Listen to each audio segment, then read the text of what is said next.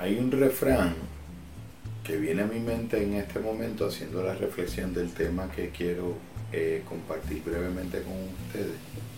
que es eh, que el camino del infierno eh, suele estar pavimentado de muchas buenas intenciones. Y usando ese refrán para ilustrar un, un tópico que me parece muy importante, una de esas buenas intenciones eh, que generan unos efectos nefastos y un verdadero camino del infierno es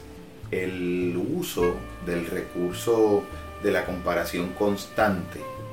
de unos seres humanos con otros como un criterio para fomentar el aprendizaje, para fomentar motivación y para fomentar eh,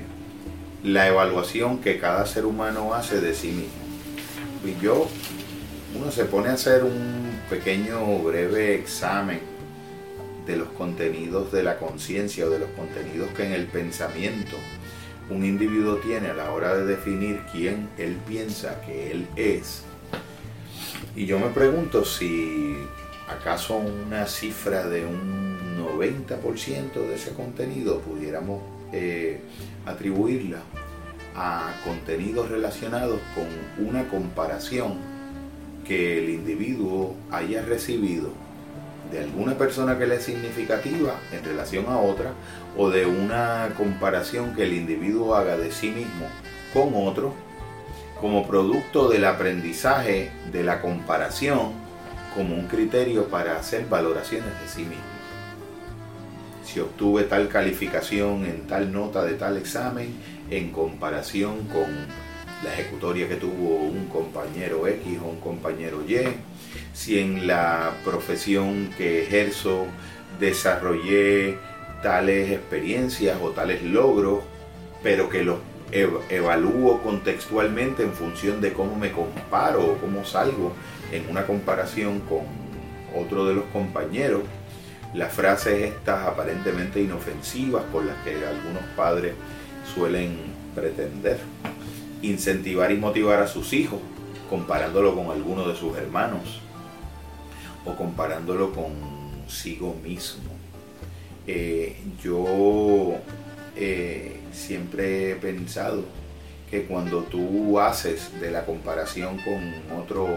ser humano el criterio a partir del cual tú haces las valoraciones fundamentales de ti mismo, pues te estás robando o estás dejando que los que te han enseñado a hacerlo así te roben la oportunidad más grande y la aventura más maravillosa que es la de poder explorar tus propios límites y posibilidades a partir de una comparación contigo mismo.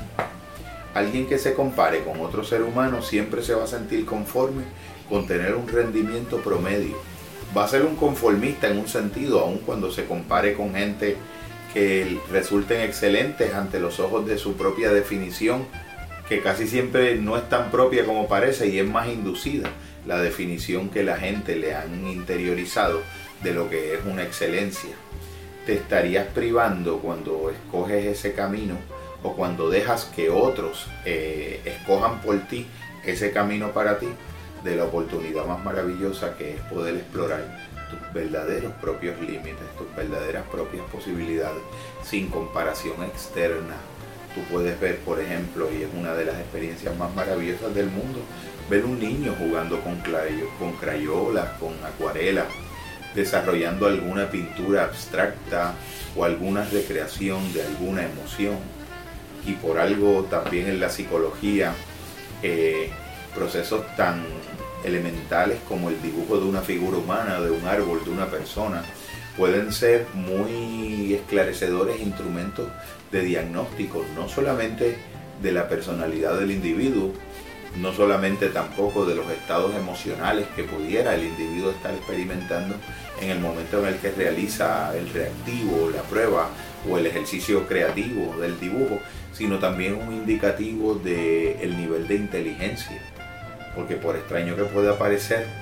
eh, estos dibujos pueden ser claros indicadores del nivel de inteligencia de una persona. Pero tú puedes darte cuenta a través de de todos los estudios también que se realizan en el área de la creatividad, de cómo cuando la espontaneidad es estimulada en un individuo y cómo cuando un individuo no experimenta la restricción de criterios externos que fuerzan su, una ejecutoria específica, eh, del individuo salen capacidades que le, son, le acaban siendo sorprendentes al propio individuo del que emergen, con tan solo hacer unas pequeñas modificaciones en el elemento externo de la estimulación. Y para mí, uno de los grandes eh, liberadores para el potencial humano es eliminar tanto la crítica como la comparación externa con otros seres humanos como el criterio fundamental a partir del cual un individuo desarrolla su concepto de sí mismo, su concepto de su valor como persona y su concepto de sus posibilidades o de sus límites. Yo extiendo una invitación para que nos aventuremos en ese espacio de exploración interno con la absoluta libertad de eliminar restricciones que no nacieron con nosotros y con el 98% de los aprendizajes que tenemos en nuestro ser como parte artificialmente interiorizada de quienes somos, eh, realicemos esa exploración abiertos, sin restricción y solamente usando nuestras mejores ejecutorias anteriores recordadas como el criterio a partir del cual estimularnos y encontrar el mejor camino de seguir creciendo y de seguir evolucionando sin tensión, sin culpa y sobre todo con gozo,